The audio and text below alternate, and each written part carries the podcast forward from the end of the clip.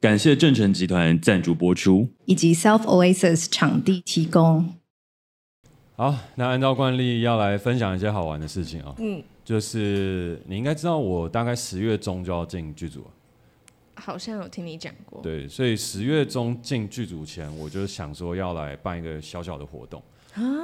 什么活动？嗯，就是因为我在做共创实验所也做一年了，然后其实在这一段时间，就疫情的这两三两年多来，就是我对人生有一些体悟。哦，所以我想要综合我在做共创实验所，还有这两年的人生体悟，我想要每一年我都要固定做一个年度的，有点类似演讲跟分享，然后就是去总结一下我今年学习到的东西，然后分享给更多的朋友知道。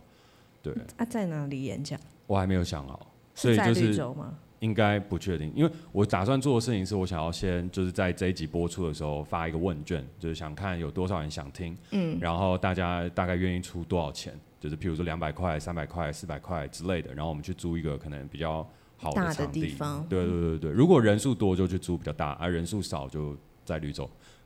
哦，对，但是我就觉得这是我不知道我在进组前想做的事情吧，因为我觉得是是演讲还是沙龙啊？演讲。一点五小时的演讲，然后会穿插讲这么久啊？对，我要认真做一次演讲，就是跟以前 PPT 的那种，没有没有没有简报，但是有准备影片，然后会是一个有点类似你说演讲也算，但是其实也有点像是一个脱口秀，或是反正就是一个秀的那种感觉，但是不是说走快乐那个，是它起承转合会铺陈好，然后会。有一点点像，有一点点像，但是就是我一个人讲一点五的那一种，对，一点五小时很久哎。因为我想要仔细的分享，就是我有想到一个还蛮简单易懂的名称，但蛮中二的。然后变强之道，不，不要，不要哦。好，那我名称到时候再改。但是，但我真是不要哎。但但我觉得，就是我觉得在这一年变强之道，因为我每一天都在写文章。每一天日复一日都在写，所以写出来到现在，我有一个有点类似一个理论或一个方法啊，什么什么什么什么什么什么的锻炼，什么什么的习惯，类似原子习惯。没有，不要变强之道很。哦，到时候再改。但反正 反正反正就是想要邀请听众朋友，然后还有可能一路以来有看过 Mr. Bartender 的私事、圣人大道，或是一些节目的粉丝，大家如果。想要听听，哎，我为什么会去做这一些？然后未来又想要去做些什么，以及我是怎么样去做到这一些的？那我觉得就是会想要去办一个演讲，然后去把这些东西分享出去。然后分享完了之后，我就专心去拍片，然后再学习更多。然后再过一年之后，再去跟大家分享一次。分享一次，嗯，因为我就觉得其实做这种事情蛮有意义的。就是如如果有人想听，我当然就很乐意去讲。但是就是我觉得那也算是一个年度的总结。然后我觉得做这件事情蛮赞，嗯、所以我就等于每天写文章，然后每周录 podcast，呃，隔周录 podcast 啦。嗯、然后我我们每个月都会，我自己都会有一个很深度的静心冥想，然后每一年会推出一个作品，对吧？我每个月会有一次是非常深度的冥想。嗯，你说自己在家里？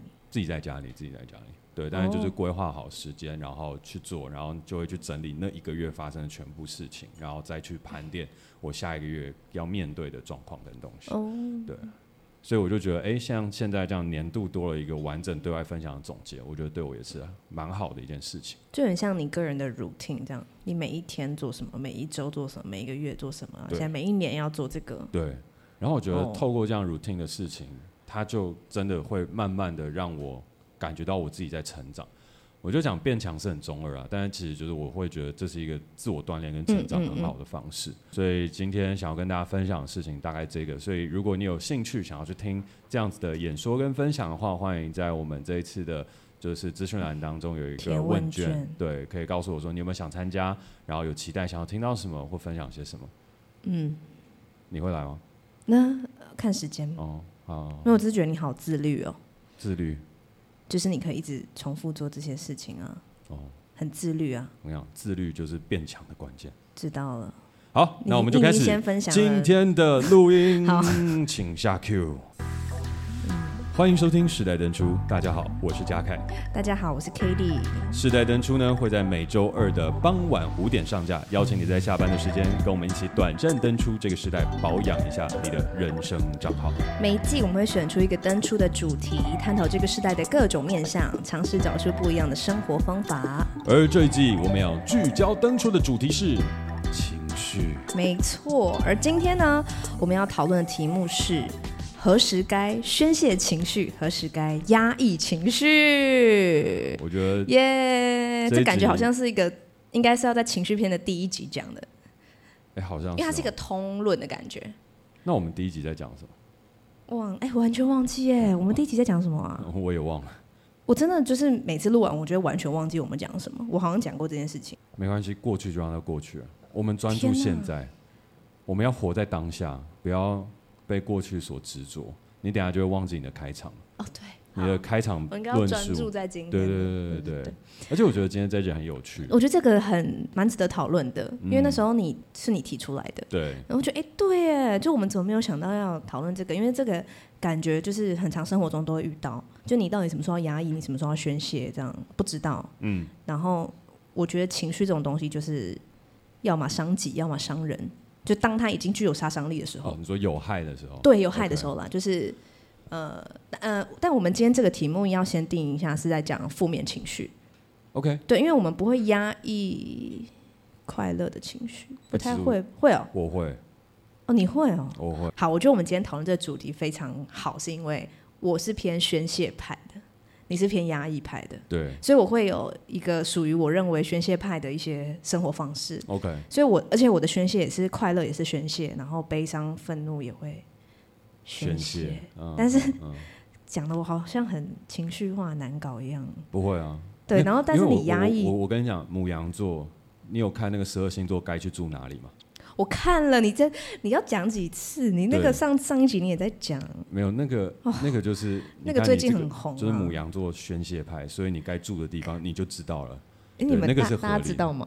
就是有一个，你们知道吗？就是最近有一个很红的，就是十二星座要住在哪一个家？你们都看过对不对？我跟你讲，等下中场、哦、好，你们中场所以去看。对对，对，对，反正那个作者就是很明显对母羊座就是有些偏见这样子，但就是每一个星座都会有一个什么，比如说狮子座就适合住在什么华丽的宫殿里面，因为狮子座就是向往什么什么什么，就有一个很正常的描述。然后母羊座很明显就是有很大的偏见这样。呃，有一个洞察。对，但但的确，我觉得就是关于情绪这方面，我是真的比比较母羊，就是我觉得我有我还是有很多不母羊的地方，但是在这一块是蛮母羊的这样。OK。然后因为我。我原本想要定义我们今天的主题是负面情绪就好，但是因为你刚刚提到你会压抑你的快乐，对，所以呃，没关系，先从你的角度出发。对，因为这样的话，那可以再延伸。因为我今天是比较以负面情绪的前提在聊这个，没问题，没问题。对，因为我觉得大家平常会遇到的是，哎，我现在要不要生气？嗯，我现在生气会不会让现场气氛很尴尬？嗯，可是我不生气，那就是好像没原则。OK，对，然后或是我现在应该是要哭出来吗？还是要憋哭啊什么之类的？嗯、对对对、嗯，所以我是在做 rundown 的时候是比较以负面情绪为主，但我们可以再延伸讨论。对，来，你先做。对，然后因为我们有请观众票选，问观众觉得就是，哎，你是宣泄还是压抑这样？然后就真的是几乎一样，哎，就是一宣泄一百零九票，压抑一百一十五票。哎，其实我蛮压抑的。嗯、哦，什么意思？就是这么平，就是就是很平均，很平均，所以好像也没有特别偏向哪一方这样。然后对，然后我因为我我是宣泄派嘛，你是压抑派这样，所以我觉得在开始之前，我觉得我们可以讨论一个我我其实蛮想讨论的小主题。OK，就是你认为你是压抑派这件事情是先天个性还是后天养成？然后我也来分享，我觉得这是先天个性还是后天养成？哦，嗯，我觉得我觉得可以先从就是你为什么变成这样子的人，然后我们再回推去讨论什么时候你会宣泄，什么时候你会压抑这样。我觉得我一开始就是我乍想之下，我会觉得是后天养成。嗯嗯嗯，但是我在仔细，因为我最近有在做一些心灵探索啊，一些灵性成长的部分。嗯、对，就会发现的事情是后天它当然会影响很多，可是你先天当中你带有的个性它也是存在的。嗯嗯嗯。所以如果真的要我说的话，我觉得是后天环境下的养成，但是那个养成是包含你先天的选择。哦，哦，OK。所以你要总刮的话，一定是环境，可是你还是有主动的选择权，所以的确是后天慢慢形塑成你现在的个性。可是你不能否定的事情是你本来就有一个应对这个世界的个性存在。OK，所以你觉得是先天跟养成，后天都有？对，但是我现在听起来感觉后天占的比例比较多。我觉得其实这可以讲的蛮复杂，因为我刚刚脑海当中跑了蛮长一段思绪。你要我先讲吗？那不然我先讲好了。好，因为我因为我还要我们还要进入到今天的那个主题，我怕你讲太久。好，好，反正你的大概的答案是先天加后天。对，好，其实跟我蛮像的。嗯，我觉得我是我很认真想过这件事情，就我觉得我先天就比较不会忍耐，嗯，因为我有认真去跟人家评估过一些忍耐的能，因为我觉得忍耐是一个能力，然后我觉得他也有分你你有没有这个天赋。那我就是完全没有忍耐的天赋，就比如说我很不会憋尿，我是超级不会憋尿，就是一般人都可以再憋个两个小时，我就是没办法，我就是要马上尿尿这样子，然后或是没有办法憋饿憋累，就是一定要打哈欠，一定要打出来。那大家都觉得，哎，你为什么就是不能忍耐一下？就是这有什么好不能忍耐？但我我就很认真想。我就真的没办法哎、欸，就是对我就是觉得好像就是这样，好像我先天在忍耐的这个是这个能力上面，我觉得我先天是比较不会忍耐的。嗯，那因为这样子，所以可能我在成长过程中，我会主动表达，比如说今天大家出去玩，或是我们家里出去玩，或是跟同学出去玩，我就主动表达我的一些需求，这样。嗯，一开始是先从一些身体上的需求，就说嗯，我现在就是必须马上吃东西，然后什么都可以，就便利商店，就是因为我现在真的非常的饿，我就这样马上吃东西，或者是我就说我现在就是必须马上尿尿，因为我真的尿出来了，这样。我觉得就是变，因为我变成会主动表达的人，表达需求的人，所以我就我就有观察到，就是其实在一个团体里面，嗯、呃，会有一情绪空间这件事情，嗯，就情绪空间是固定的，就假设像在我跟你之间，明显就是我的情绪空间比较大。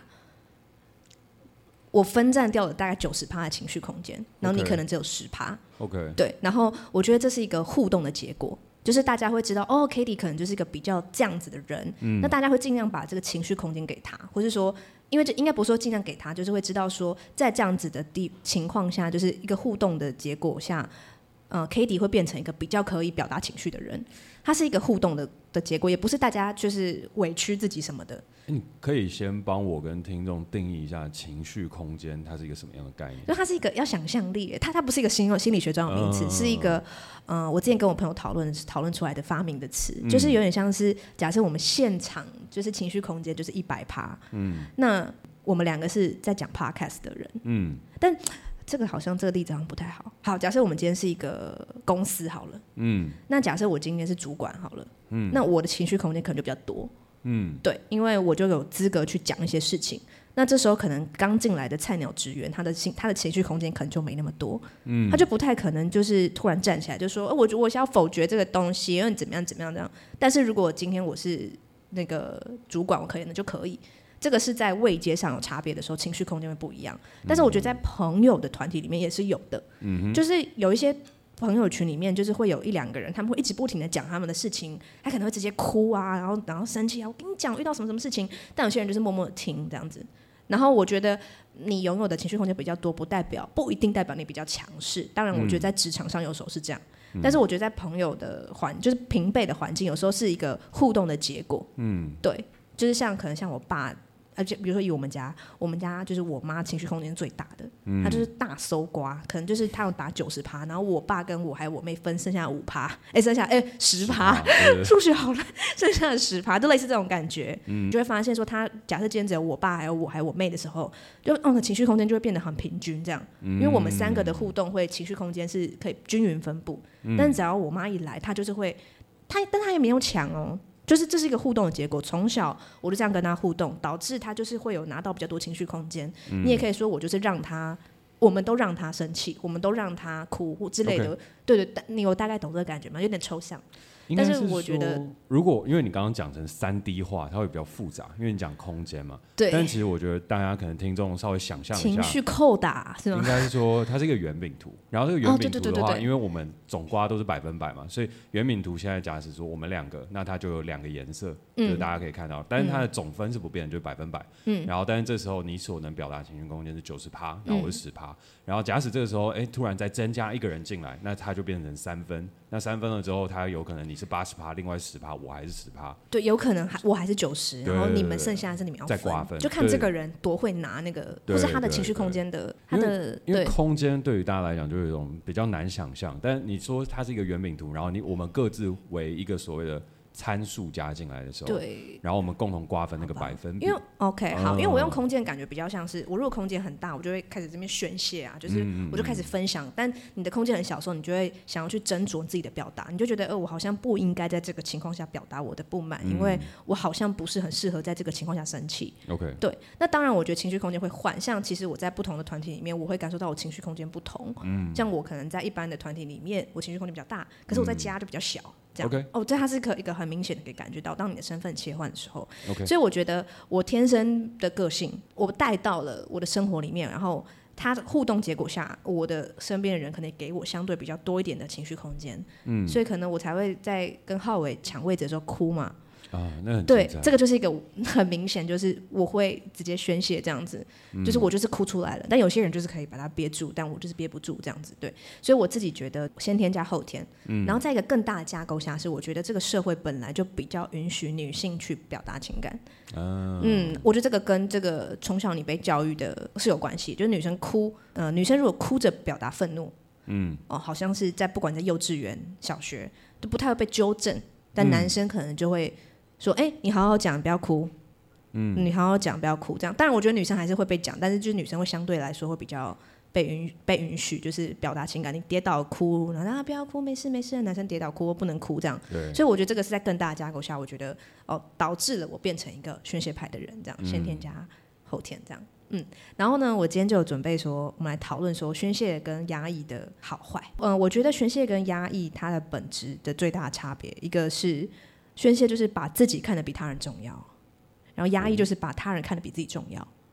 哦，简单来分的话是这样，就是 Okay. 对。那宣泄把自己看得比他人重要，就是我觉得宣泄的好处呢，就是你不会让你的负面情绪累积在身体里面。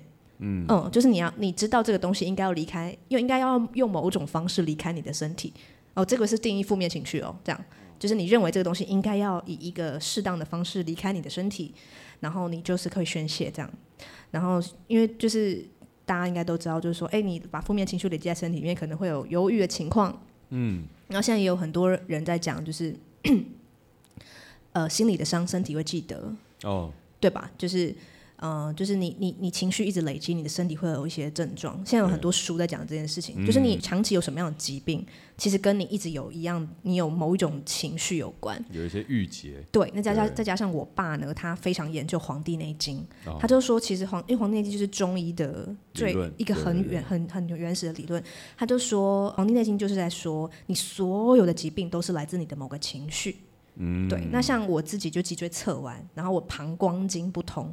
那我爸就有说，就是你膀胱经管恐惧，嗯、所以其实他说他感觉我一直在活在一个恐惧里面，嗯、尤其是我高中最恶化的时候，这样他就一讲我就开始大哭，就觉得哎、欸，他怎么会就是讲出了一个我内心就是怎么懂你？对我其实有点就是蛮不敢相信的这样子，对。然后像我妹呢是胆经非常的堵，这样，那胆经的话就是主管愤怒，所以我妹真的也长期在一个蛮 hater 的那个状态，这是其实真的蛮准的，就是她很容易就是会。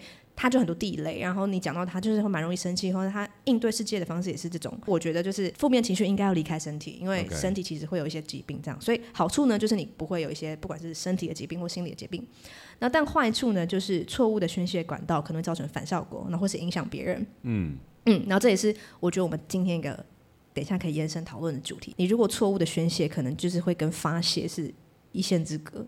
哎，不是一线之隔啦，就是发泄跟宣泄，我觉得是一线之隔。对，对，就是你你你会不知道你现在在发泄还是在宣泄这样子。然后，当你没有知道怎么让情绪正确离开你的身体，它可能并不会真的离开你的身体。你会以为它离开，但它没有。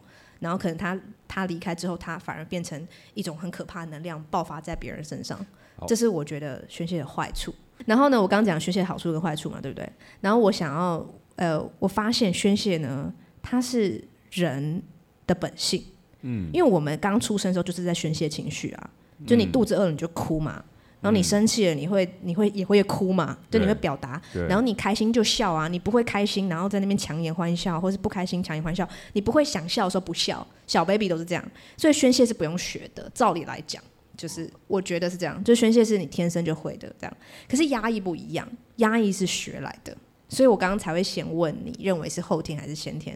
嗯嗯，因为我就是觉我自己在做 rundown 的时候，我发现压抑这个是不是不会有人天生就会一直在压抑情绪的？嗯，对，就一定是你到某一个阶段变成开始怎么学习去压抑这样。嗯，所以我觉得压抑它其实是一个能力，就是你去学来的这样。哦，嗯，然后压抑的好处呢，就是避免冲突嘛，然后避免做出错误的决策，然后。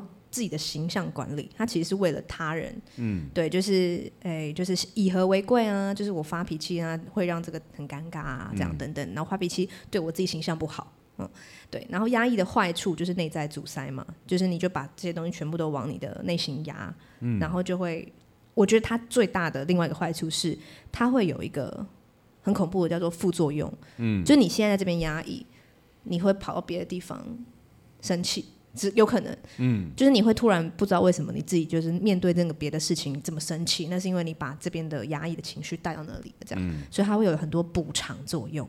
我觉得这是压抑的坏处，对。然后压抑是学来的，这样。好，简单的分析完宣泄的好以及压抑的坏，OK。然后我就我就在 rundown 上面写到了第我们的第四大点，就是说我们分析完之后，我们就要回到今天的主题，就是情绪究竟是应该宣泄还是压抑？那到底要选哪一个？OK。好。我接下来就要讨论这个，那你有没有想要先讲什么？好，我因为我我我我本来是想要从那个宣泄跟发泄那边切入，嗯，但那是你等一下准备要讲的。我等一下要提到这个，对。哦，那还是你先继续，因为我怕我等一下一讲了，你等一下又跟我说你讲的就是把你的 run 就 rundown 结构又。你没有看哦？没有，我想说，你又没看 rundown？还我有看 rundown 啊，只是我有写啊，你看这里。有啊，我我我有看到，但是我就想说，在我的脑海里面，你应该就是会会就直接顺下去，哦，所以就想说，对，的确是，但因为我想到有时候你说我会一直讲自己讲不停，然后你就说我应该要喘口气，让听众呼吸一下，这样。OK，, okay, okay. 所以我在想说，我是不是要停一下，不然大家会觉得资讯量太庞大，这样。我觉得我们现在这样其实就 OK 吗？OK，就是中间，对对对对，然后中间你有有意识的停下，然后我们。增加了这个闲聊的部分，然后听众就可以就是有一个 feel。但再让我闲聊一下，你再继续下去，整个 flow 会更好。好，呃，我觉得像刚刚啊，就是在讲到宣泄跟发泄的时候，为什么我会直接提出来说，也许应该在那个时间点去聊，还有情绪空间那个时候，因为那个东西我都觉得那是一个很重要要去被定义好的名词。嗯，那那个东西就会让所有的听众在第一时间内去进入进去，dive in 进去，而且我觉得那就是你的说文解字。字眼研究，啊、字眼研究就是发挥最好的状态，所以我觉得反而是接下来，如果说我们类似这样的 rundown 在走，你有遇到那种你发明的名词，它就可以写。我没有发明宣泄跟发泄啊，没有，我说像情绪空间嘛。哦。然后，但是宣泄跟发泄，它其实因为我觉得它是一个很重要的东西。嗯。然后，所以当它被提出来的时候，哎，你可以先发挥这个长才，先给它定义一波，那后面大家在听的时候就可以更听懂。因为中文字真的太模糊。对，但我觉得逻辑比较不好，所以我常常就是会想到什么，先把它写下来，然后，嗯、然后突然要这样讲，我就会要想一下怎么接。OK，但但没有不好，我觉得这个东西就是很 real。嗯，对啊，我觉得 Podcast 的好听就是在这里。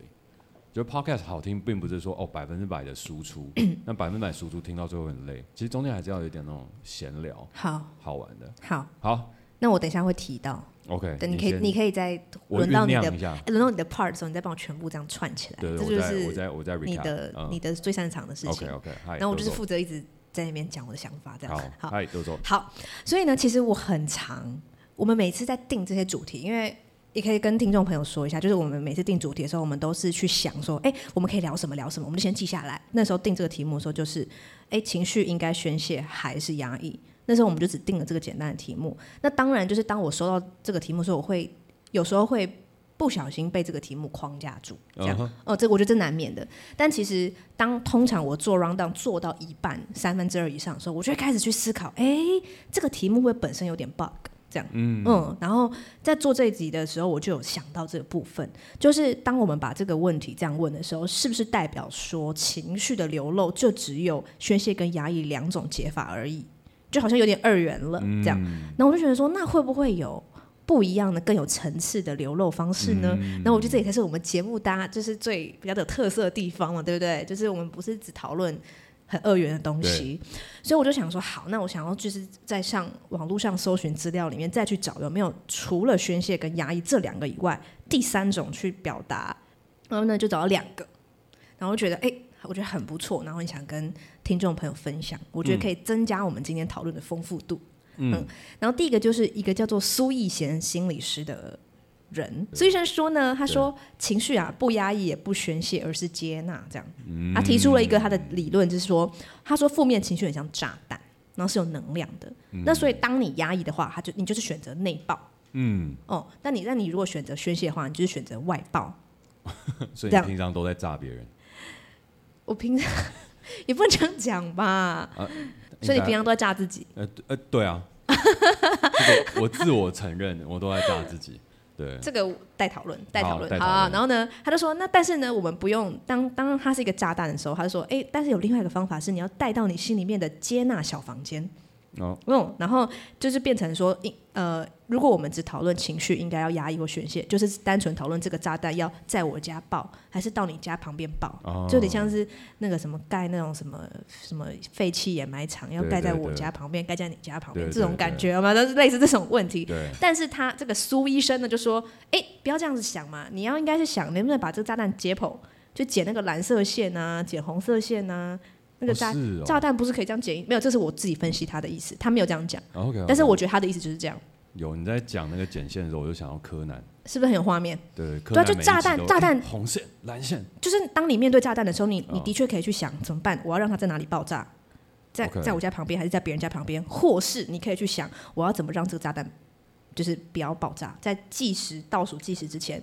剪那个蓝色线、红色线，然后剪开，哎，它不爆炸了。它，但它还是一个炸弹，只是它没有爆炸，哦、因为你知道怎么去解它。这样。我一开始看字面上的意思，我还以为是要把它丢到外太空，或是那边有一个核子试爆场，就直接丢到另外一个地方，呃、就心里心里面盖一个核子试爆场，然后就把它丢在那边试爆，没事。哦，我也有可能这个意思。接纳小房间比较那那也有可能这个是这个意思。可是防爆空间，我理解苏医师的意思不是这样。我、嗯、我觉得他理解的比较是把它带到那个炸弹研究室，慢慢拆解。你就慢慢拆，就是哎，这个剪蓝色，剪红色，然后但是可能你不小心剪错就会爆掉啊。对，但是你你下一次遇到了同样的情绪，你就会知道啊，这次不能剪蓝色。因为会爆掉，Okay. 我觉得是类似这样。OK，所以你心里面会有一个炸弹拆解小房间这样子，嗯、对对对，所以他就不会只是要在我家爆还是在你家爆这二元的。好，所以这是第一个，我觉得跳脱就是压抑宣泄之外，呃，找到了一个比较第二个层次在讲这个情绪的、嗯、的说法。嗯，那第二个呢，我找到了一个我蛮喜欢的哦，他在讲情绪，应该说人在情绪认知上会分成三个。算是三个成长阶段，嗯，对，他是说情绪管理三阶段啦，但是我觉得他没有那么像情绪管理这么 这么这么像那种商业课程，我觉得他蛮灵性，来蛮灵性的在讲这件事情。OK，他说其实人对自己的情绪就有点像是你的 EQ 啦，嗯，EQ 如果你最低最低第一层叫做无意识的压抑跟发泄，嗯。嗯，这是第一层，嗯。然后第二层呢，变得比较进步一点点，EQ 稍微好一点的人，叫做有意识的宣泄跟表达。嗯。嗯，然后其实在这边呢，他就把压抑跟发泄变一组，嗯，宣泄跟表达是一组，嗯，所以我那时候看到的时候就发现，哎，就是压抑跟宣泄其实是不同的层级，在他的定义里面是不同层级，嗯，但是我们今天定题目的时候，把它定在同一个层级，嗯，然后我就觉得，哦，对，他这个蛮跳脱我们的框架的这样。嗯，然后第三个层次是有意识的觉察跟成长。嗯，好，那我一个一个来讲。好，好，第一层是无意识的压抑跟发泄。那这样子的人呢，就是你对你的情绪超级不了解，就正是因为你不了解，你才会往下压。嗯，因为你不知道怎么面对它，你就把它往下压，往下压。那压到最后呢，它其实不会真的就在你的心里面不见了。嗯，它就会变成你会用一种很消极的方式，或是不适合你的方式发泄出来。嗯。嗯，好，那我在这边就可以来分享我认为发泄是什么。好，我觉得发泄就是你的身上，就假设我们今天有遇到情绪，这个情绪它其实不好，要离开你的身体。然后发泄就是你的身上可能就只有一个很大的，呃，不一定是很可能一个洞，可以让它出去。而那个通往那个洞的路径又很阻塞，会塞车，嗯、然后就是有点像是解不开的耳机线，所以那时候他快要爆掉的时候，他就是会这样冲出去，然后就是唯一一个洞，然后就砰这样，然后就是很大量，就像水库泄洪一样，就是这样冲出来，嗯、就像落赛啦这样。哎，对，就是落赛。听众朋友应该都吃完了哦。对，好，就是落赛，因为就是屁股一个洞嘛，然后你就是会哇落散，就你平常就是没有你乱吃东西。然后你这个肠子就在那边堵塞，然后就叭这样子。但宣泄呢不一样，宣泄就是我认为宣泄是你身上有可能有很多个像气孔这样子，嗯，然后你这肩生气了，然后它就是会这样啪发散出去。大、嗯、家出去的时候是很柔和的这样出去。蒸汽火车这样啪。蒸汽火车吗？就是有一点吐气那样。比较是有种就是。可以想象成，就有点像是你刚从温泉出来，然后像啪那种感觉，很舒服的，有没有？就很舒服，啪这样子，我觉得就是宣泄。你把你的这一面形容的蛮好的哦。哪一面？宣泄啊！你把它定义成像温泉出来一样。宣泄我觉得是比较好的，然后发泄就是你身上的情绪的洞出口只有一个。嗯。然后他可能已经被你就是这样爆爆很久，然后那个那个洞甚至就是有点歪，就是那种你知道，因为它被很、哦 okay, 很常被砰，然后它那个孔就是会歪歪的那种。对对对对对对。好，所以这是第一个无意识压抑跟发泄。那可能我觉得大部分的人都经历过很早期的阶段，尤其是可能从小面对到某一些生气的事情，你从来没有理解你为什么会为因为这件事生气，嗯、你就会长大之后就是哦这件事就是你的雷，你只要讲到它，嗯、你就是会大爆发。嗯、我觉得到现在还是会遇到这样子的人，就讲到这个，他就更小灯熊气，而且是没有办法沟通的这样。嗯，但大部分我觉得在职场上遇到，或是我身边遇到的人都已经到第二个阶段，也就是有意识的宣泄跟表达。嗯、所谓的有意识宣泄跟表达，是他们会意识到自己是有情绪的，那他们通常都会有一个相对来说比较正常的宣泄管道，比如说有些人就是会诶运动，嗯，对，就是会开始狂运动，还有些人就是睡觉。嗯，就是我现在就要马上去睡觉，这样，嗯、然后就是去让让我这个宣泄掉，然后或是有些人是音乐嘛，对，音乐啊，运动，然后、嗯、通常他们也可以去表达，哦，就是、嗯、哦，我刚刚其实有一点情绪，他们可以说知道自己刚刚有一些情绪，然后这个情绪大概是什么样的情绪，比如说，其实我刚刚是有点焦虑，然后才会这么急急急迫的想要去知道某些答案，可能有一点咄咄逼人，这样、嗯、类似像这样，就今天他生气的时候，他是可以说明的。这样子，这是第二个阶段。然后我觉得大部分我遇到的人都是在第二阶段这样。Okay. 但是他讲到最后一个阶段，这样，最后阶段是有意识的觉察跟成长。它跟第二个阶段的差别就是在第二个阶段只是只有到，就是你可以说出哦，我刚刚在生气，然后我知道呃，我刚刚那个情绪是什么。但其实你还没有办法很明确的讲出，或是。洞察出你为什么会因为这件事而生气，嗯、你为什么因为这件事而悲伤，这个源头在哪里？这样子，嗯、你可能没有办法讲得很明白，嗯、但是你可以说出我现在在生气这样。那但有意识的觉察跟成长呢，它就是在说比较一个灵性一点的阶段，就是说，呃，每一次情绪上来啊，它其实都是你的欲望没有满足的一个表现。呃，负面情绪啦，就是比如说你为什么会生气？你可能是跟你从小没有满足的需求有关，所以你以后遇到类似像这样的事情，你就特别生气。比如说你最讨厌别人迟到，那你为什么会这么讨厌别人迟到？那有些人可能对迟到就比较没有感觉，就可能会有一点不开心，但不会像他这么爆气这样。那这个迟到的原因可能会连接到你的小时候之类的这样子。那他就说，每一次情绪发生都是一个觉察的机会，但你有没有把它当成一个机会，还是你就让它发泄掉，或是？就离开了。那如果你你可以就是把它当成一个机会的话，那你就可以去进而去接纳接纳你自己，嗯，然后去转变，这样类似像这样子的阶段。所以你下次遇到这个情绪的时候，你可能就会因为你从源头找到它的根，嗯，你可能就不会，你会一次比一次不会那么生气，或是一次比一次不会那么悲伤。然后我觉得这个部分就还蛮常是我们在节目上会讨论到的一些。情绪自我觉察啦，等等的这样子，嗯、对，那这就是我找到两个，我觉得跳脱就是宣泄与压抑之外的，我们看待情绪的方式。对，所以呢，接下来我就要说我的想法是什么。哦，对，就是其实讲完，哦、我刚刚都在讲别人的的论点嘛。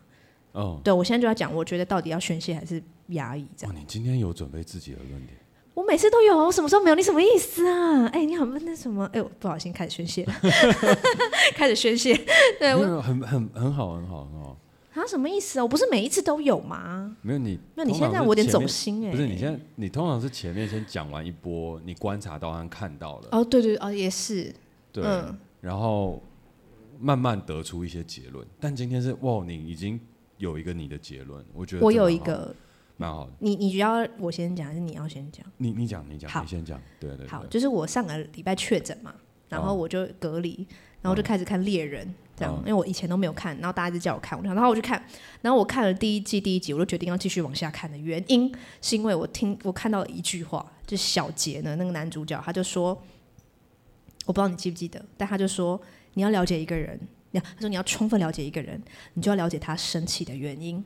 嗯，然后我就觉得哇，这个好好好心理学哦，就是好好好，就是我就觉得，我就觉得哦，我就想我继续往下看，然后我就觉得我们也应该这样对我们自己。嗯，其实讲真的是这样，就是我们可以从别人生气的原因知道了解他个人，但其实我们也可以从我们自己生气的原因去了解我们自己。这样，嗯，我觉得生气是一个很，就是我觉得每一个情绪就是一道门。嗯嗯。那你要不要打开这个门去看到那个门后的世界，是你的选择。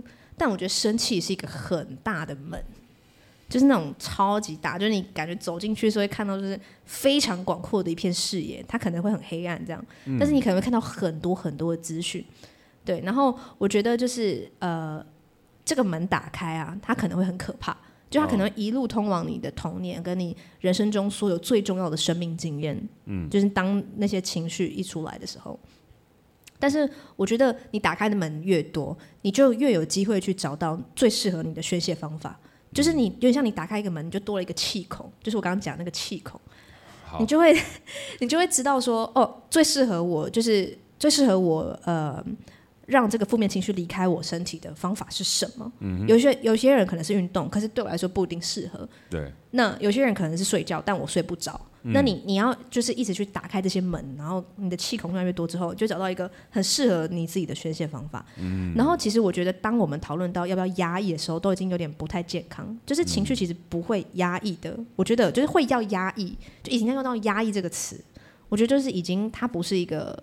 健康的状态，至少我认为，嗯嗯，而是如果你一直有一个知道怎么让情绪健康离开自己身体的方法，它是不会压抑的，对。然后，然后我觉得就是我们都应该要去，至少在我认知上，我觉得我们应该都是要去每一次情绪觉察起来的时候，就其实没有关系，你就知道哦，这是一个了解自己的时刻，就像了解自己生气的原因，充分了解自己，然后你就打开那个门，如果你愿意的话，打开那门，然后就会开始多越来越多气孔。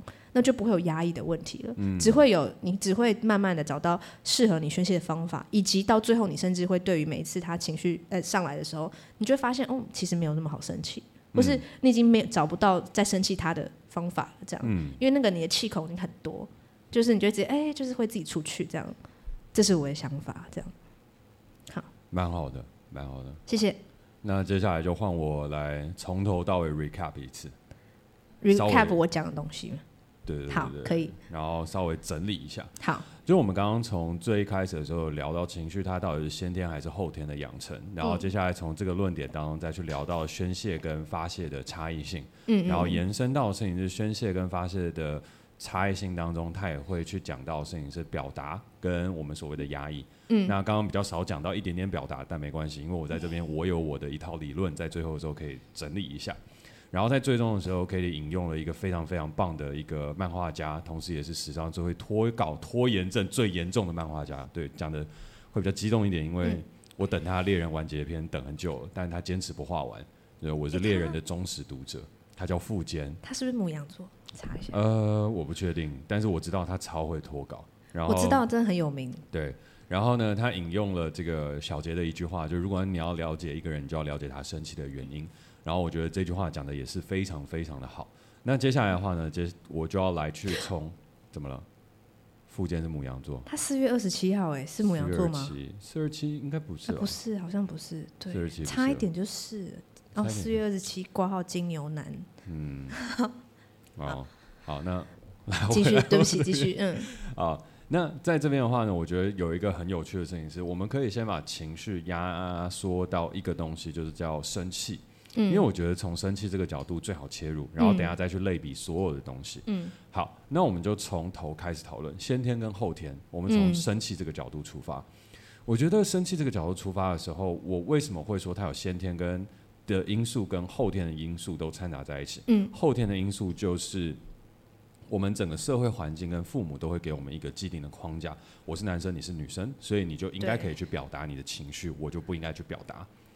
嗯，对。所以呢，在这个时间点，男生第一时间他的确会有一个学习到的事情是，你要先压住跟控制住。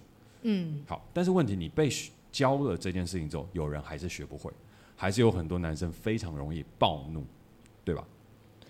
暴怒型的男生其实是很多的。嗯，就我们先不谈悲伤这件事情。因为悲伤的东西，男生就是一定要，啊，你很刚强，绝对不能哭。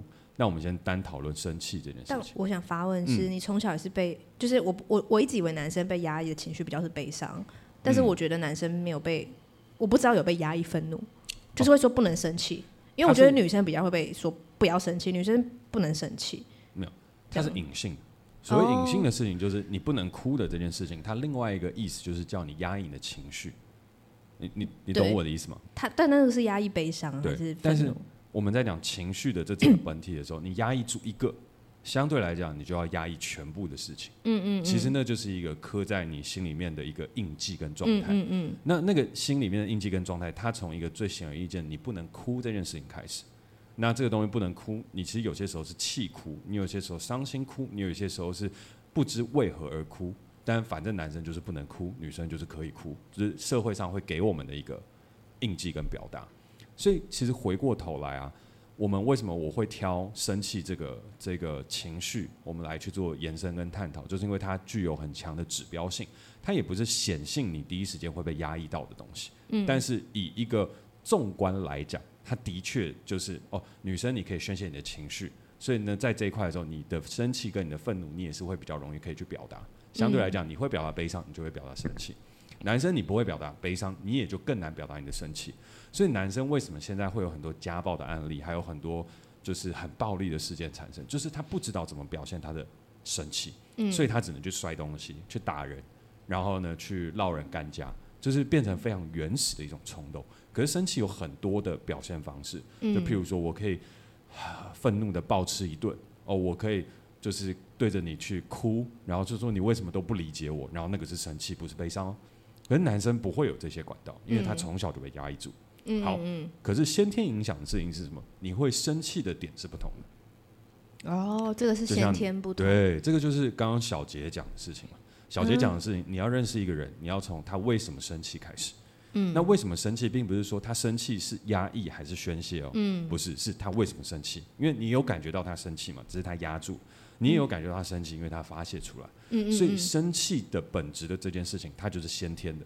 好，举例来讲，像呃我的先天的东西，我觉得这个就是我觉得星座很有趣的事情。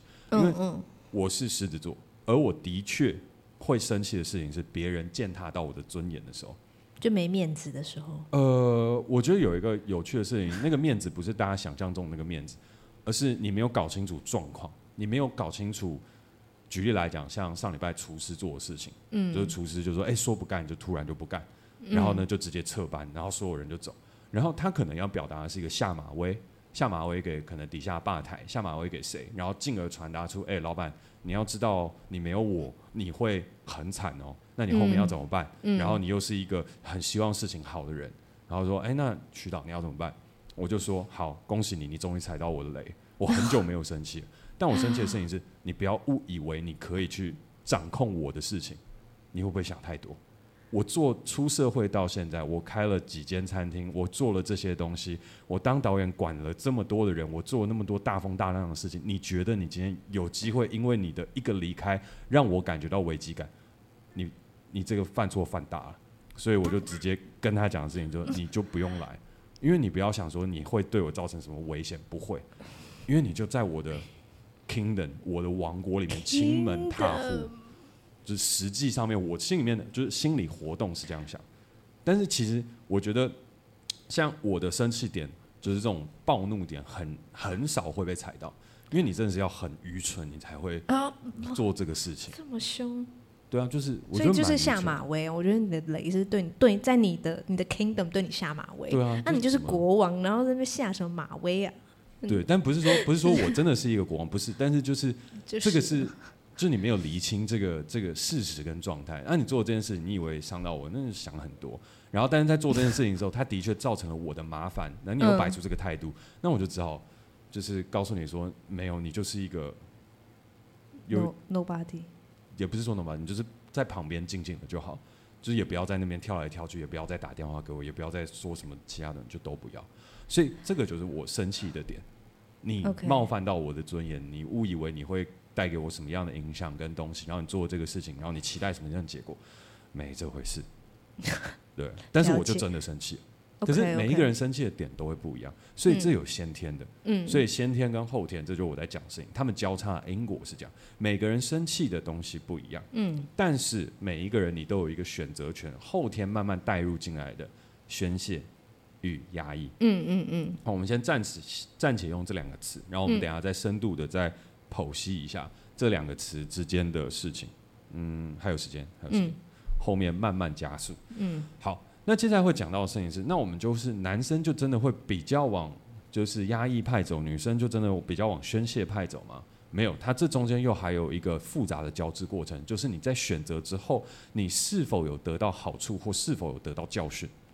这很重要，对，对，所以呢，你会在这边得到好处的时候，你就会慢慢往这边去走；你会在这边得到坏处的时候，你就会慢慢去退。OK，所以呢，在这样的社会当中，我们就说，哦，男生可能在宣泄里面不见得会得到好处，在压抑里面好处会比较多，所以他就往这块走。可是也有一些男生在宣泄里面得到好处，譬如说，他就变成宣泄派。对，譬如说你去混帮派，帮派就不适合做压抑，因为你就是要表达出来，你要凶，你要狠。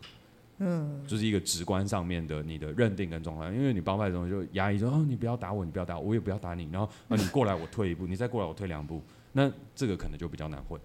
对，那举例来讲，可能譬如说我们在讲其他的东西，譬如说厨房里面你压抑的东西，你也不见得会很好，因为厨房里面它是需要情绪主宰的地方。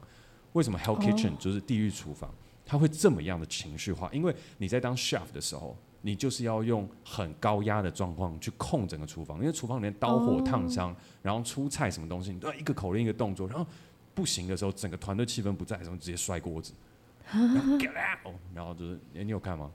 没有，但是我适合宣泄派的人去看。我我，我，但是我有看到一些就是片段，但是我都会觉得有这么，真的会这么，他这是他的特色吧？这不可能每一个厨房都是这样吧？呃，老实来讲。当然不是每一个厨房都这样，因为它真的很毒舌。但是 chef 你一定也不是说一定，就很多都会经过这个事情，因为你要强控，强控现场。嗯、所以回过头来的东西就是，你没有情绪，你很难主宰这个整个空间，因为你就是要去把它压下来。然后所有人全部听我的，所以就是他的情绪空间是最大，他是一百趴。对，接下来就是我要延伸到你刚刚讲的情绪空间。我的那个情绪空间，嗯，情绪空间的事情就是，当你会利用这个情绪空间的时候，你就拥有这个主宰权。嗯嗯。所以呢，拥有这个主宰权的时候，你就会知道你拿这个情绪的空间多大，你会过得越爽。OK，所以每一个人到十八岁到二十岁之后，除非你真的是很没有自觉的人，不然你已经学到了，在这个世界上对你。就是选择宣泄或是压抑哪一条路比较好？哦，其实你心里面已经有一个你的定见，除非你真的就是是哦，很蠢很蠢。举例来讲，你也一定可能，譬如说有从 举例来讲，譬如说你跟你的同学出去的时候，可能你的情绪空间比较大，因为你也有得到你想要得到的事情，然后大家会包容你。嗯，这个东西是已经习惯。可是如果你从小到大是我一直宣泄，然后同学就说啊你滚。就只要你一宣泄，就你滚，那你一定到最后会变成一个压抑，因为你没有在这边得到好处。对啊，对，同意。所以回过头来的东西，它就会是后天成长过程当中，你一定会从中得到好处或坏处。然后大部分的时间，可能通常女生在宣泄里面得到好处比较多，在压抑里面得到好处比较少，因为你压抑没有人懂。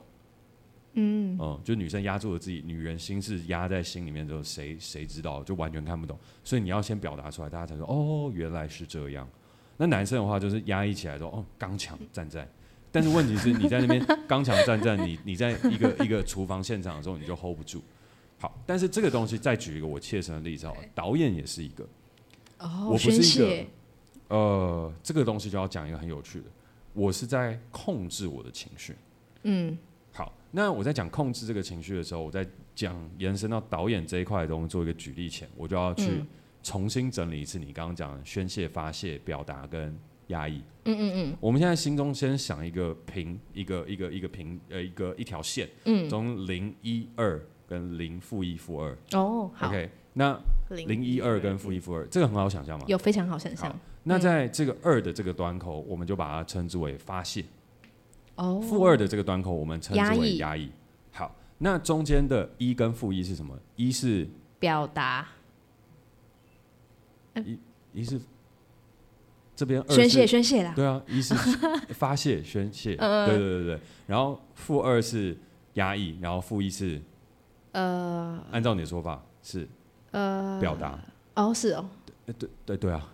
就是你有意识的第二层啊，哦，是啊，了解。对对对对，但我们 我们先稍微 抽换一下，我们不要用表达。零，我等下最后讲。哦，零，你你在这么短的时间内已经想出这么完整的理论了啊？对对对对，但零我们等下最后讲。但是我们把一，我们不要用表达，因为表达会模糊。就像你刚刚漏掉表表达这件事情一样，因为他在这边的用词没那么精确，所以我们会很。那应该要用什么？控制。哦，控制。控制。哎，你好强哦！负二是压抑，负一是控制。呃，感谢。然后我我先论述完。哎，这个逻辑真的很好哎，好惊人哦，好傻眼哦。一是，我不是，我们先互动一下吧，帮观众复习一下。一是，呃，这样，二是发泄，对，一是宣泄，对，然后零你等下要讲，对，负一是控制。负二是压抑。好，那我们接下来就可以很认真来去讨论这个事情了。我们先把压抑跟发泄这两件事情一并去讲，那个都是当下性，你就直接下意识的选择，我都把东西压下来或丢出去。对，全有全无。对，嗯。然后这个东西它其实很明确，它就是一个我不知道我在干嘛。可是我就不敢表达我的情绪，所以我就压抑下来，然后一直压，一直压，一直压，一直压，压到最后可能最后变躁郁，变忧郁。嗯，好，发泄的事情是我今天无论怎么样，我就是直接发泄出来，管你在哪里，所以就是一个不定时炸弹，你碰了就爆，因为它不会控管。好，我们接下来是讨论我们比较常见的一跟负一。所谓的宣泄是什么呢？其实宣泄的东西跟你刚刚发泄的例子刚好，我会举一个相反。OK，宣泄其实是水库的泄洪。换句话来讲，oh, 有水，哦、可是我有一个滞纳池，所以呢，我会把水先注在那个滞纳池。Oh, 可是我会知道某一个时间点，我要把把水库打开，水哦，泄洪。所以宣泄的事情就是你发泄情绪嘛，你就是你一来，我东西就直接发泄出来。但是发泄跟宣泄。你要字眼定义上面，其实两者其实很像，但我们就先把两个状况拆开来，借用这两个东西。嗯，嗯，宣泄它像水库泄洪，我今天有水，我今天下雨了，但我先把它滞纳在一个水库里面。嗯，但我今天在一个我准备好的状态，也就是譬如说你的家人、你的爱人，嗯、有一个地方是可以包容你情绪的空间的时候，嗯、我把它宣泄出来。OK，发泄是没有你情绪空间的时候，你还在那边宣，你还在那边发泄。宣泄是你有你情绪空间的时候，你就去宣泄了，对吧？所以，譬如说，你在一个比较友善的团体，你拥有百分之九十的情绪空间，那你就会把你在工作比较少的情绪空间的时候，带到你这个比较有情绪空间的地方去宣泄你的情绪。可是发泄的事情就是你在你的情绪空间没有那么多的情况下，你就开始直接发泄，那你就直接爆掉，因为你的情绪空间没那么多给你。所以举例来讲，是这样哦。所以像那个地狱厨房的那个那个 Gordon 那个 chef，对，他这样那么暴怒，这样不是发泄哦？他当然不是啊，他那个那个东西是他已经。他是完全有意识的在宣泄他的情绪。哦，他有意识的在宣哦，嗯，所以当你的发现还有在定义一个层次，是你有没有情绪空间？嗯，所以如果当你没像，所以举厨师的例子，上礼拜厨师的例子，他就是在发泄他的情绪。对，但他发泄错了，他以为这样做会是一个很棒的事情，但没有。OK，所以发泄的状态就是你没有判判读任何的事情。宣泄是我判读好了，这边我可以宣泄，我没事，我不会受到太大的伤害。那那如果说假设我我也没有这些意识，我就是觉得我应该可以发泄吧，然后我刚好也有九十八空间，lucky，哦，就你幸运，就是我幸运。对，但是一直在发泄情绪的人，通常不会，你不会那么 lucky，哦，你就会变成讨人厌的人。所以其实你看哦，像你在宣泄你的情绪的时候，你是百分之百有在做选择的。哦，是这样吗？嗯，你百分之百有在做选择。嗯，你会审度实事。其实你内心当中就是有聪明的看到这一块，但是当然有些时候、哦、是这样吗？当然有些时候你还是会选错。可是大部分的时间点，我说你聪明的点是什么？你选择待的环境基本上都是会给你情绪空间的，所以你无时无刻的发泄都是宣泄。你说我？嗯，因为你在的空间里面，你知道你要选择的地方是一个可以接纳你宣泄情绪的地方，你不会选择一个不接纳你宣泄情绪的地方。所以你在的地方，大部分的无论是朋友，除非是你刚刚说回到跟你妈妈的相处的状态下，你其实所处的所有空间里面，你都会去找到那一个是可以让你宣泄。那我是有意识在选，还是你有意识？啊、而且当你是、哦、对，而且你不会，你你不会去那些不让你宣泄情绪的地方。举例来讲，你怎么知道？举例来讲，像 AppWorks，哦，就是你那时候参加 Access 类类型的时候，你就会和就控管你去的时间，因为你知道那边不是可以让你展露情绪的地方。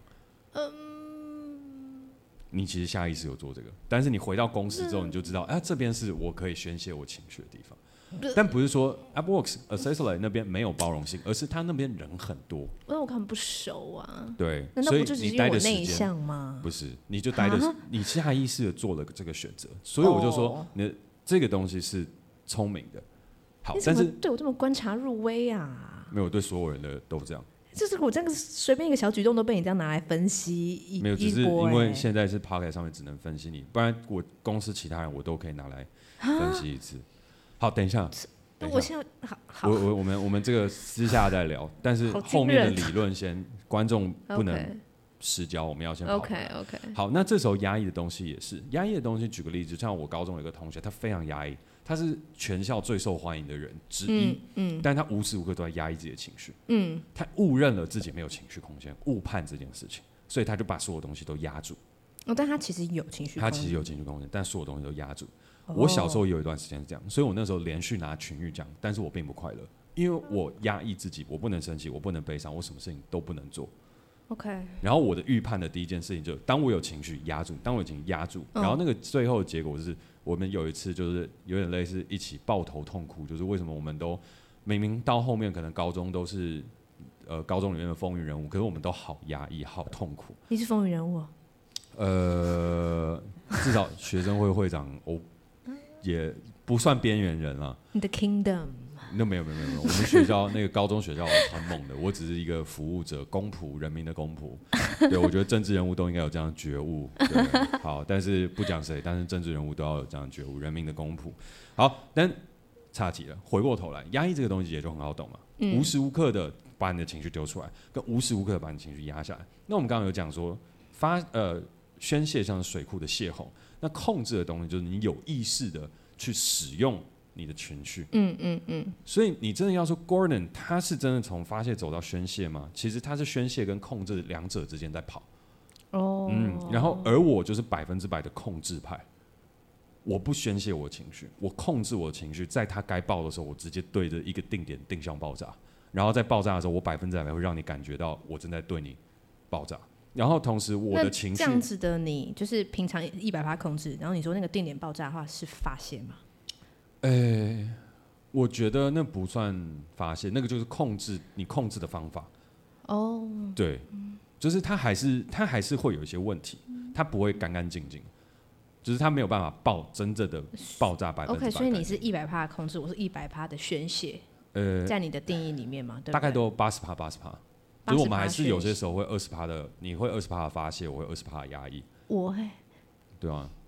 好，我们先继续往下。好。对对对。好，那在这个控制的过程当中，它就像一个定点的爆炸，但是控制人大部分很少会去做到这一点。譬如说，像我两年才爆炸一次，就是哎，欸 oh. 哇，真的有这么愚蠢的事情发生，我才会真的爆炸起来。那、oh. 我爆炸完了之后，那个爆炸就是。大家不乐见，跟会觉得呃蛮可怕、蛮恐怖的，对。哦。然后我印象当中大概几次而已。好，但是呢，这样子的控制它有另外一个事情，就要回到我刚刚讲的导演这个工作。导演这个工作呢，以前跟厨房的做法有点像，就有意识的宣泄，或是透过某部分的发泄来去控制整场东西，占满所有的情绪空间，让所有人不能有情绪，为唯一的目标而前进。哦，OK，嗯，但是我现在的做法跟我觉得很多新生代导演的做法是控制，控制的事情是我不发脾气，但是你不能误认为我不存在。就是老虎不发威，但你也不能把我当病猫。对，然后我会很有意识的用我的眼神告诉你说，我现在正在不开心，我正在等。嗯、然后如果你没有 catch 到，我会走过去跟你说，我现在正在等。然后你到底要多久？但是我不会生气。以前就是，嗯，这三字经标，还有多久？乖一点。然后消音太多了，但那种场面以前是这样。是这样啊，真的，以前片场是这样，而且是从导演骂到摄影，摄影骂到摄影助理，然后摄影助理。可你会这样子？你刚刚没有没有，我不会，我不会。哦，你不会，你从来没这样子。我从来没这样，因为我觉得、那个哦、因为你这样我，我我会笑出来，在现场的话，我应该会真的直接笑出来。我会觉得，哎、欸，你现在是哎、欸、什么意思？因为你你你比较不是走这种路线，因为你是不怒而为路线、啊。你要想的是以前以前，譬如说那种老的导演，然后那些就是有些是直接砸杯子。然后砸酒杯，就现场也在那喝酒，然后砸杯子，然后就骂三字经，然后控整个情绪。嗯。然后当然也有那种是直接就是就是说我把它控制好这样。嗯。但是对我来讲，我的东西就是我会很认真的告诉你说，我现在不讲话，就代表你也不能讲话。那我你也不能讲话的时候，我眼神就过过去，就是哎，为什么那边有声音？然后默默跟我可能导演助理说，哎，那边太吵。那这个控制的东西，就像我们现在在做导演的这一块，就是你会以控制自己的情绪来去控场。所以控制的状态来讲，它其实不会不好，就跟宣泄不会不好。你已经找到你人生发展的一个方向跟东西，但是它都还是会有些遗毒。你没有办法控制百分百的情绪，你有办法，你也没有办法宣泄百分之百的情绪。嗯，它都已经有二十趴落在发泄，二十趴落在压抑。嗯，那个时候就会还是有毒。OK，那情绪有毒的这件事情，它其实蛮有趣的，但我们就不要再延伸太多，因为今天讲的，我觉得知识量跟资讯其实都已经算蛮多的。嗯，最后我们就回到零。零到底是什么呢？零这个东西，我把它定义为叫内观。内观的意思就是，它不是在控制，它也不是在宣泄，它的东西是我们把情绪当成是一个个体，我们在观想它。而那个东西，它的确跟心灵成长也有关系，但是它也没那么玄。哲学也在做一样的事情。哲学的东西叫做抽离，心灵成长叫做内观。所有东西讲的一件事情，就是我们要换一个立场去剖析跟分析自己。然后，也就是你刚刚讲的，我们又回到小杰所说。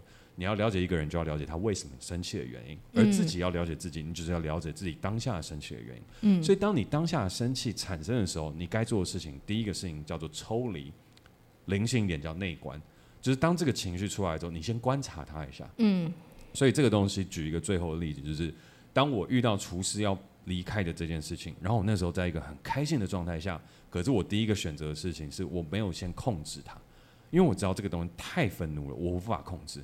我控制的话，等下定点爆在哪里，我都不确定，就是我没有办法好好控制好这个事情。但是因为我最近也不是最近了，但是我就一阵子都有在做呃冥想的练习，嗯，然后再加上之前有比较长时间研究哲学，所以我就知道，当情绪这个东西出来的时候，你先退一步去看，然后退一步去看的时候，我就知道啊，原来啊，我真的是狮子座。那一瞬间的时候，其实他就抽离开，因为你找到额外的一个 point。嗯，一个立场出来，然后可以去观察这个情绪的时候，那个时候你就知道，哦，我可以指认出来我是一个什么样的人，然后你会因为了解自己而感觉到开心，然后在那个瞬间结束之后，你就可以控制它，跟把它定点爆炸。可是呢，在这整个状态下，最好的事情是，你也不用控制，你也不用宣泄，你就观察它，然后静静等它走过去。嗯，我觉得那是最终境界，但我还没有达到。我还没有办法达到它，是我内观，或是我抽离了之后，就像一个客观的主体看待它，静静的往旁边走。我觉得那是很困难。那最后我做一个总结，这个总结的事情是，无论生气、悲伤、难过、快乐等等的东西，为什么最终的终点是零？它的意义的事情就是那些过大的起伏，对于人生都不会是太好的事情。可是，在年轻的时候享受这些没有不对，只是当我们越变越老。我们越来越了解社会，越来越了解现实的时候，我们其实就可以不用执着于又要有那么多的情绪波动。所以到最后，一个内观，一个抽离，是一个很好的状态。然后这整个状态到最后的时候，你就可以很平静的迎接你的生活，迎接你的每一天，迎接你的痛苦，迎接你的快乐，到最后迎接你的死亡。所以这一整块的东西，情绪它是一个外部的客体，然后我们这样子静静的观察它，它就会很棒。但是每一个人走的路不一样，你可能是从发泄这条路开始走向内观跟抽离，你可能是从压抑这条路走向内观跟抽离。但是我们都可以透过内观跟抽离的这个概念，一步一步的引导我们跟情绪有一个更好的相处，最终使我们的生活变得更好。所以这个就是我今天想要分享的观点。无论是压抑，无论是宣泄，都没有错。你是哪一派的人，就往哪一派去走。但是一定要记得，我们都要慢慢往中间，就往零靠拢。嗯，你要慢慢的学会内观跟抽离。嗯，那心灵成长的人，你就可以选择冥想；如果哲思性的人，你就可以去读；如果比较变态的人，你可以去读沙特。沙特是一个做抽离很强的人。卡妙没有，同样都是存在主义者，但沙特厉害很多。但是他的文字更复杂，可是他就是一个非常抽离的人，然后有点变态。嗯。但是走抽离路线到最后会有点抑郁，走心灵成长冥想会比较快乐。嗯，对，所以我后面也是为什么会比较多推荐冥想的原因，就是它会比较轻松啊，比较自在。嗯嗯，推书时间。好，那今天我要推哦，你推吗？好，嗯、你推你推。好，因为呃，因为刚刚前面有提到，你如果压抑的话，就心理的伤，身体会记得这个概念嘛。大家有看四楼的天堂啊，或是哎，应该就四楼天堂，或是最近比较。主流的在讨讨论这件事情的这个剧。剧，对，对。这个剧，然后因为我自己也有很研究这个主题，因为我为了想治疗我脊椎侧弯，我试过非常多方法，物理治疗，然后物理治疗也有，然后一般的医学也有，然后一些比较可能就瑜伽、皮拉提斯，然后还有很多身心学，我都全部试过，就是为了想要去治疗我的脊椎侧弯，然后我就买一本书叫做《身体的秘密语言》。嗯，他就在讲说，他其实是在讲，就是你你如果有什么样的症状，都跟你的长期累积的情绪有关，它是累积在你的身体里面，导致你有这样的症状。然后有很多，就比如说癌症，癌症癌症也有，然后像脊椎侧弯也有讲到，那有些女生有妇科疾病，或是比如说肥胖也是，他有提到。就为什么你会肥胖？就你为什么不让那些脂肪走？你看着 没有没有没有，我只是就是是稍微就是对对对，然后还有很就是它里面有超多疾病，就从头到脚的疾病，包括就是近视哦，很深很深的近视啊，或者是什么青光眼什么都有。然后他就是说，它跟你某一个状态有关，这样。然后比如说像我的脊椎，我就。大部分在讲这样子的书，就是说脊椎会侧弯的人，就其实他是可能在，因为脊椎会侧弯，大概都是青少年时期，嗯，就是不会是就像我这样骨骼已经长完，是不会再弯的这样。比如说你你在你在成长过程中，因为脊椎是你整个人的支柱，就你没有得到很充分的支持，你一直觉得没有人支持你，然后你一直有这样的感觉，非常非常强烈，然后这个情绪累积在你的身体里面。然后可能会衍生你的脊椎侧弯，但他没有说绝对性，但他说这这个就是一个症状会跟一个情绪相关。嗯，对对对，然后这个跟《黄帝内经》讲的也很像，这样。然后我就有看这个书，然后我觉得他讲的很浅白，然后我觉得就是如果有兴趣的人可以去看这个书，这样。对，大概讲我今天推的书《身体的秘密语言》。好。感谢 K 也推荐。嗯、那在节目的最后呢，也就是有一个最重要的事情，那就是呢，想要再次的邀请你在每周二跟我们一同短暂登出世代，解构社会，实现自我成长。没错，让我们的人生账号都可以登出一下再启动。那如果大家支持我继续拍片，或是想要 Podcast 继续录下去，或想要知道关于我更多的想法跟东西的话，都欢迎大家加入到我的工创实验所，然后一起分享更多思想上的碰撞。嗯，然后欢迎大家订阅我的晚安信。那如果任何内容产出的接案工作，也欢迎随时咨询我的 IG。我是嘉凯，我是 Cady。如果你喜欢我们的节目，欢迎小额赞助我们，链接都在底下的资讯栏中。